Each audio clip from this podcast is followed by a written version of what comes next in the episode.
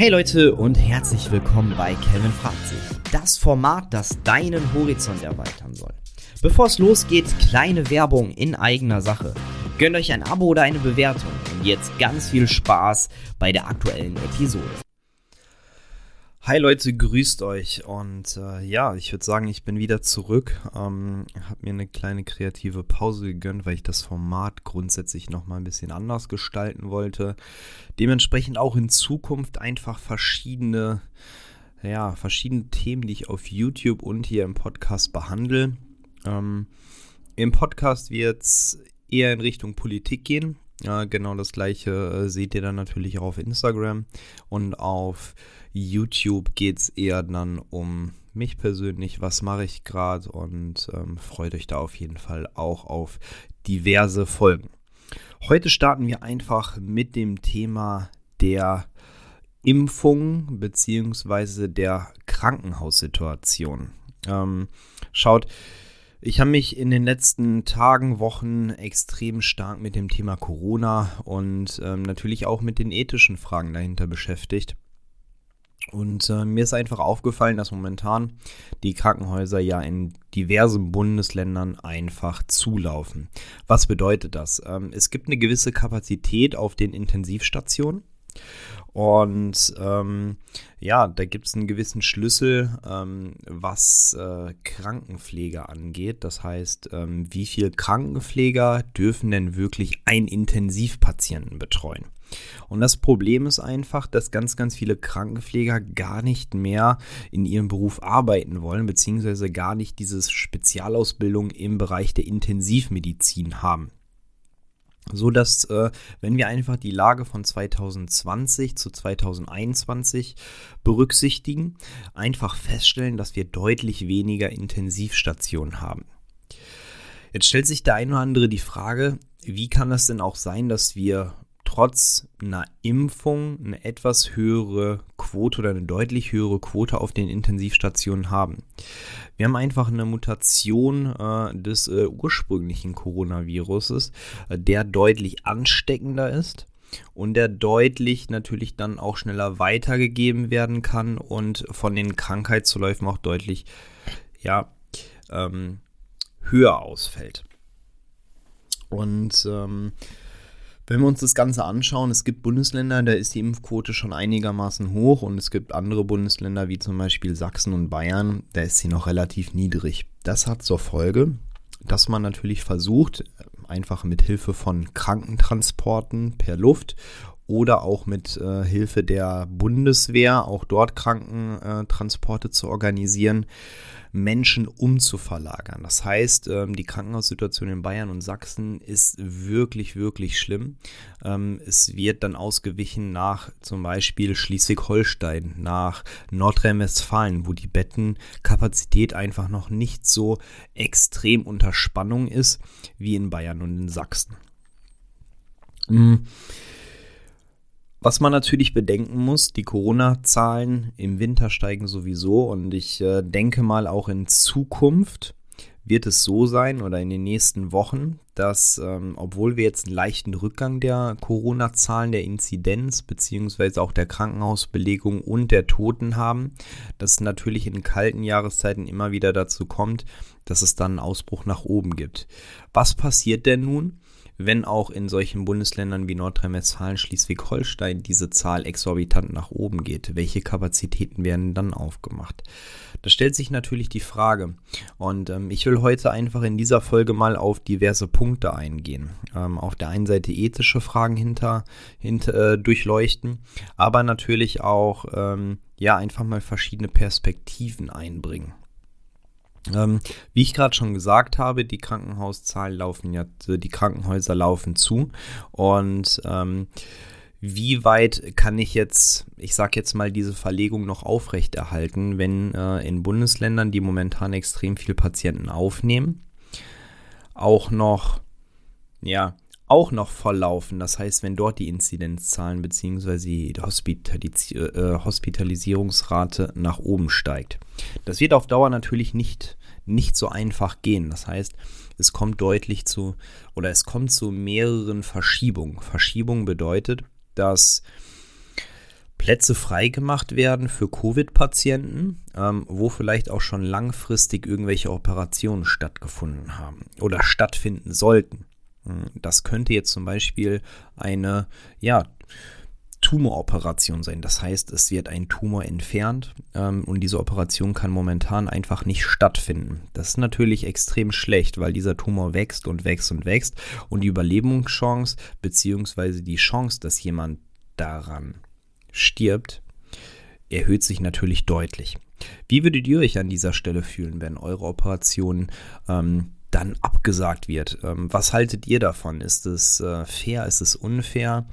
Ähm, ja, schreibt es einfach mal in die Kommentare, weil es gibt natürlich so ein Für und Wider. Ähm, was ist, äh, wenn die, also ne, es gibt halt nun mal zu wenig Kapazitäten. Jetzt kann man natürlich immer auf die Politik schauen und sagen, okay, da wurde in den letzten Jahren was, ähm, ja, was verschlafen dass man viel zu wenig für die Pflegekräfte getan hat, äh, beziehungsweise für unser Gesundheitssystem. Ähm, so einfach würde ich mir das an der Stelle aber auch nicht machen. Und es bringt ja auch nichts, jetzt Schuldzuweisungen zu starten, weil unterm Strich muss man hier an dieser Stelle wirklich betonen, wir müssen jetzt eine Lösung finden. Dass man im Nachgang natürlich kritisch diese Dinge hinterfragen muss, wie die Corona-Pandemie ähm, im Bereich des Krisenmanagement gelaufen ist, ähm, das will ich gar nicht abstreiten. Und das sind natürlich auch zwei verschiedene, äh, verschiedene Paar Schuhe.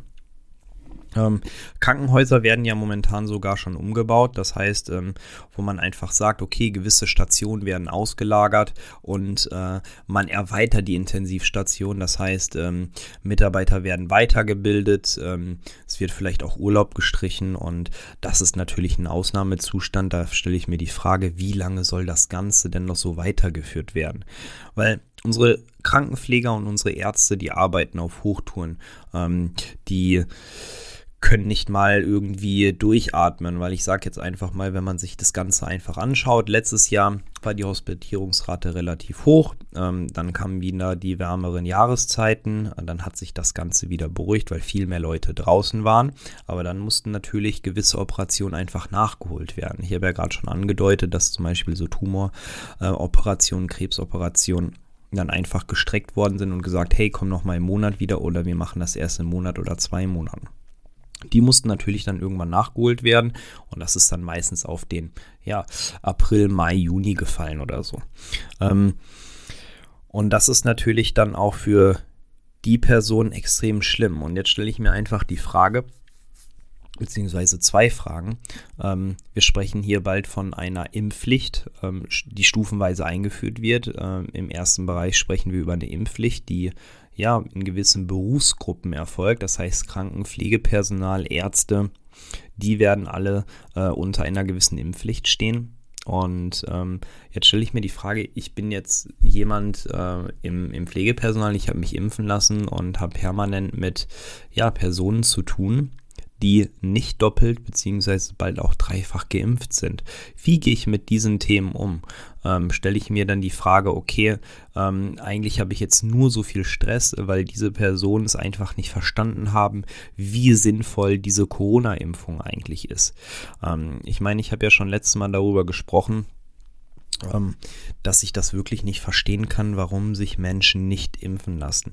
Ähm, aber das ist meine individuelle Meinung. Äh, wenn man sich allerdings auch die Forscher anschaut, ähm, beziehungsweise unsere Virologen und unsere, unsere Gesundheitsexperten, dann ist es natürlich auch einfach so, dass ähm, ja die Personen ähm, grundsätzlich auch dazu raten. Und das, äh, das ist natürlich, äh, wo ich sage, okay, die Datenlage ist hier einfach eindeutig. Und auf der anderen Seite würde ich mir natürlich die Frage stellen, okay, die sind jetzt nicht geimpft, ich bin geimpft, warum soll ich mich überhaupt impfen lassen, wenn so viele meiner Patienten mir nicht den gleichen Respekt entgegenbringen? Ähm, auf jeden Fall finde ich diese Frage auch gerechtfertigt und diese muss auch kritisch diskutiert werden. Ähm, da würde mich einfach mal interessieren, wie steht ihr denn dazu? Sagt ihr, hey, eine allgemeine Impfpflicht finde ich gut, finde ich nicht so gut, äh, beziehungsweise eine Impfpflicht für gewisse Berufsgruppen. Ich meine, der Druck auf die Ungeimpften wird natürlich erhöht, indem ich einfach sage, okay, es gibt jetzt 2G und 3G. Ähm, ab Februar soll ja dann auf jeden Fall 2G kommen. Ähm, beziehungsweise ist es natürlich auch im Gespräch, 2G ähm, Plus einzuführen. Das heißt, dass sogar äh, geimpfte und genesene Menschen sich zusätzlich nochmal ja, nochmal testen lassen. Ähm, weil natürlich auch jemand, der geimpft bzw. genesen ist, kann natürlich immer noch äh, Corona bekommen und ähm, kann das natürlich an dieser Stelle auch noch weitergeben. Natürlich, die Vorteile einer Impfung äh, sind ja ganz klar auf der Hand. Ähm, ich, meine Symptome bzw. mein äh, Krankheitsverlauf ist deutlich, äh, deutlich, deutlich reduziert, was, äh, was die Stärke angeht. Und auf der anderen Seite äh, kann ich natürlich auch nicht so viele Leute anstecken, aber es kommt natürlich auch dann definitiv so vor und es schützt mich natürlich dann auch, dass ich es nicht so schnell bekomme.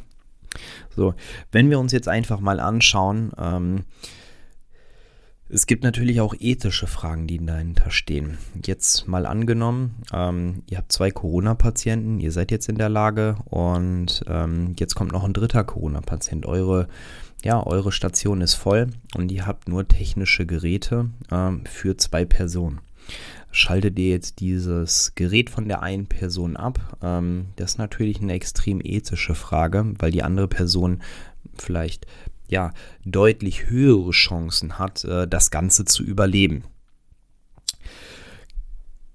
In Anführungszeichen müssen Ärzte jetzt Gott spielen. Ärzte müssen so tun, beziehungsweise müssen ja eine wirklich schwierige Entscheidung treffen.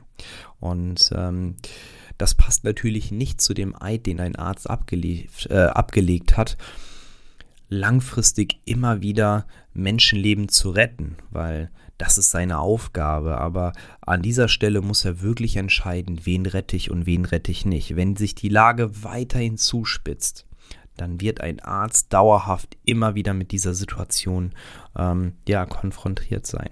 Genau das gleiche ist, ähm, welchen Patienten nehme ich überhaupt noch an? Irgendwann werden die Krankenhäuser so volllaufen, dass ich gar nicht mehr alle Patienten annehmen kann.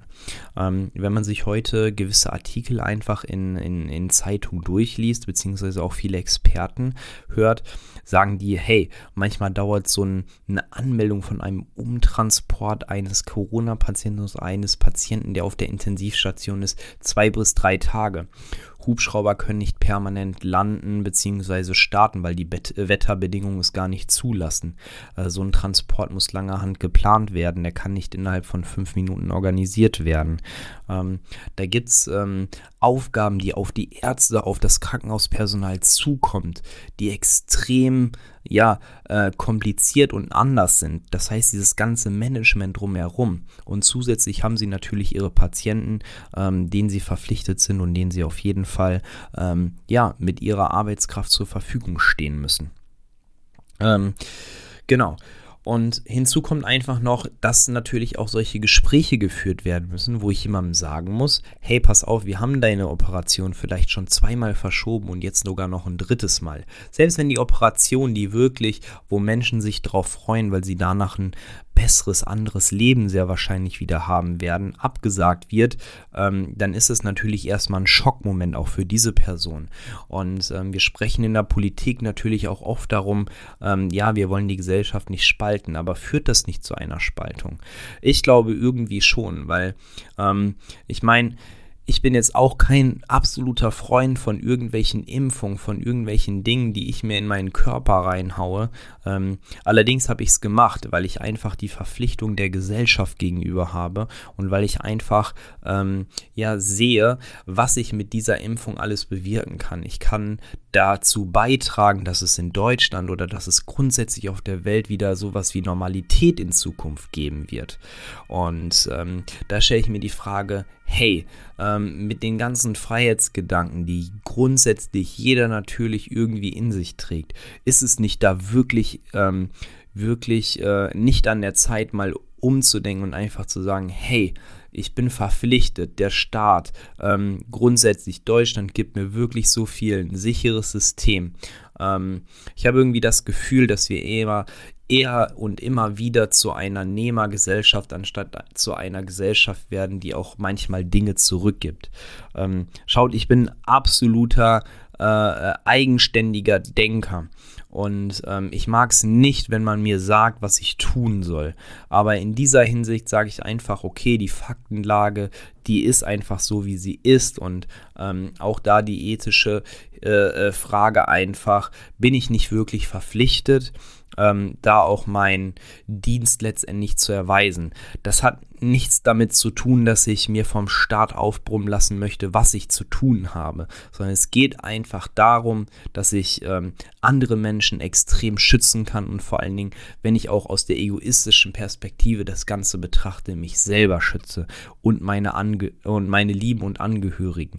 Aber mir geht es prinzipiell darum, dass ich immer das äh, Wohl der Allgemeinheit will und dass ich dann natürlich auch manchmal äh, meine eigenen Bedürfnisse unterhalb ähm, der, äh, der Allgemeinheit anordne.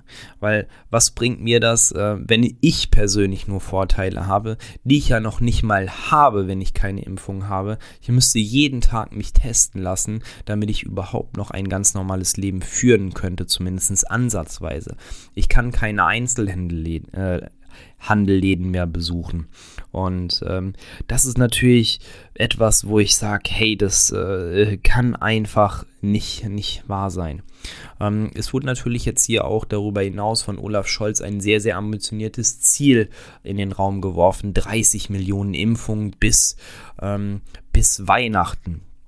Ich denke, wir, würden, wir werden das schaffen, wenn alle Menschen hier einfach äh, sich nochmal besinnen, wenn die Politik es schafft, in kurzer Zeit wieder viele Impfzentren äh, Zentren aufzumachen, Hausärzte und grundsätzlich Ärzte in deiner Nähe mit genug Impfstoff zu beliefern. Äh, das ist ganz, ganz wichtig. Das heißt, schau in deinen Impfpass rein und guck einfach, kann ich mich schon boostern lassen?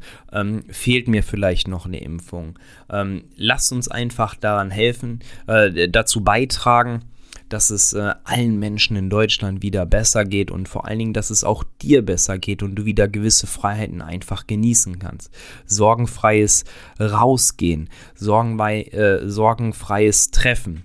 Schau, es äh, äh mir kommen die Tränen, wenn ich jetzt daran denke, das zweite Silvester ähm, nur in einer ganz kleinen Truppe feiern zu können und nicht irgendwie mit all meinen Freunden rauszugehen, Spaß zu haben, unbeschwert zu feiern.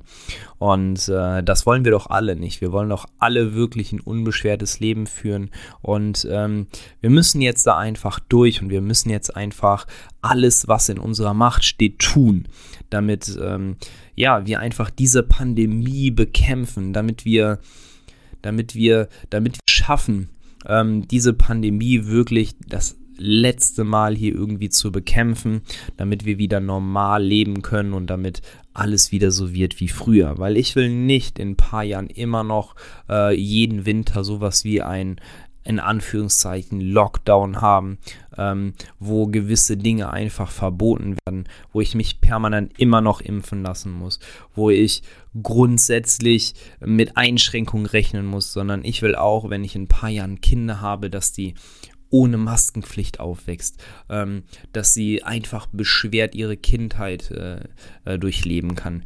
Ähm, schaut einfach mal unsere Studenten an. Es gibt Menschen, die sind jetzt gerade im fünften Semester und haben noch nicht einmal eine Universität von innen gesehen. Und ich bin felsenfest davon überzeugt, dass ähm, ein Studium extrem wertvoll ist, aber auch dieses äh, Socializing miteinander. Das heißt, dass du auf Studentenpartys gehst, dass du ähm, ja dich mit deinen Studenten, Mitkommilitonen triffst und ähm, einfach eine gute Zeit hast und darüber deinen Horizont mit denen erweiterst, ist extrem wichtig. Und lass uns einfach am Ende nochmal an unsere Ärzte und an unsere Pfleger einen wirklichen Dank aussprechen, die tagtäglich dafür kämpfen und ihr Bestes tun, um wirklich da eine Verbesserung auf den Intensivstationen herzustellen. Und ich finde, da ist es unsere Pflicht, einfach ähm, da ein Stück weit einzugreifen und zu sagen, hey, pass auf, ich tue auch alles, was in meiner Macht steht, um wirklich dafür zu sorgen, dass ähm, ihr weniger zu tun habt, dass ähm, ihr auch mal wieder zu einem normalen Alltag irgendwie zurückkommt. Und äh, das wünsche ich mir einfach. Das waren harte Worte und es äh, ist auch natürlich ein ähm, hart disku diskutiertes Thema. Ähm, ich wollte einfach dir mit auf den Weg geben, wie ich das Ganze betrachte. Und vielleicht war auch der ein oder andere Punkt für dich dabei, wo du sagst, hey, das hat mich nochmal überzeugt und ich lasse mich jetzt nochmal impfen, beziehungsweise ähm, ähm, ich hole mir meine Impfung ab, weil ich auch für mich persönlich mehr Vorteile darin sehe, wenn alle Leute ja geimpft sind. Ich hoffe dir diese, äh, ich hoffe, diese Folge hat dir gefallen. In naher Zukunft wird es hier ganz, ganz viele Politik-Themen äh, geben, die die Welt nun mal beschäftigt. Ähm, in der nächsten Episode werden wir einfach mal über den Koalitionsvertrag sprechen. Was steht da drin? Für wen, ähm, ja, ähm, gibt es so die besten Rosinen quasi in unserem Koalitionsvertrag. Wenn dir der Content gefallen hat, dann freue ich mich natürlich über einen Daumen, über ein Like ähm, oder auch über einen ja, Kommentar unter, mein, unter meinem Podcast. Du kannst diesen Podcast überall hören. Du darfst ihn natürlich auch teilen. Und äh, ich freue mich auf jeden Fall, wenn wir hier was gemeinsam ganz, ganz Großes schaffen werden. Bis bald, dein Kevin.